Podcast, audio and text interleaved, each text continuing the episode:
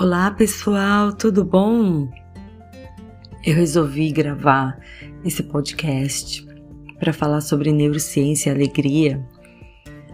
Às vezes nos vídeos eles ficam meio cortados nos stories e aqui eu acho que as pessoas têm mais tempo de ouvir, ouvir de novo, entender um pouco mais. Então vamos lá.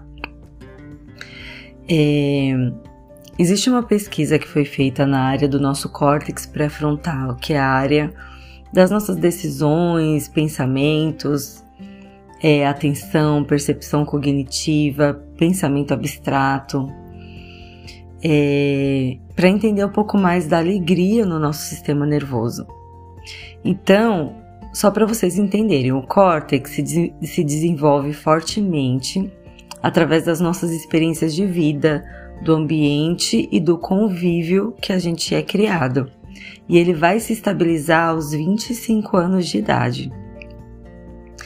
E at através de uma atividade elétrica de exames, o neurocientista Richard Davidson ele mostrou que quando uma pessoa passa por uma situação dramática na vida, o lado esquerdo do córtex, que é o ponto da alegria, entre aspas, é, que você pratica a alegria durante a vida, e você não se permite ficar depressiva com os acontecimentos que não são esperados, essa pessoa ela consegue sorrir novamente e sentir alegria rapidamente.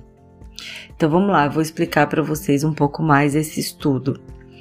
Vamos dizer que a pessoa que ela foi criada num ambiente de alegria, de aprovação, um ambiente é, bom, e aí ela passa por uma situação difícil. Esse, esse ponto da alegria que fica do lado esquerdo do córtex, ele vai ter essa memória e ele consegue trazer é, a alegria mais rápido para essa pessoa.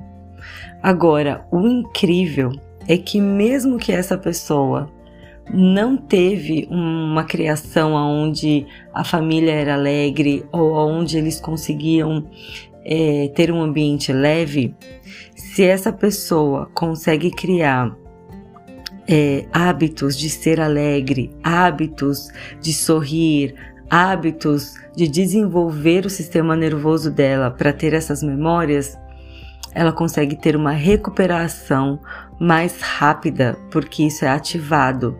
A, a grande questão é que a alegria é um fator tão importante e tão incrível para o nosso sistema nervoso e que como o cérebro ele foi criado para alegria, para felicidade, para o prazer, ele consegue captar isso mais rápido e consegue ser uma situação de saúde para o nosso sistema nervoso. Uma outra pesquisa que foi feita com 200 pessoas em estado de meditação, que é o mindfulness, eles conseguiram atingir a alegria é, de forma mais rápida. Aí vamos conversar sobre Deus, né? É, sobre as pessoas que acreditam em Deus. Foi feita uma pesquisa que, se você fica em estado de adoração de 10 a 15 minutos por dia, depois de oito semanas, se a gente fizer um raio-x no sistema nervoso dessa pessoa, ela vai conseguir estar em um estado é, perfeito, de funcionamento perfeito do sistema nervoso dela, porque são os mesmos é, as mesmas áreas que estão sendo ativadas que traz esse estado de alegria para o sistema nervoso da pessoa. E o mais interessante é que se as pessoas que tiveram uma infância e uma criação é, onde elas se sentem mais conectadas emocionalmente aos seus cuidadores, elas conseguem ter uma maior concentração é, nesse momento de meditação, nesse momento de adoração a Deus.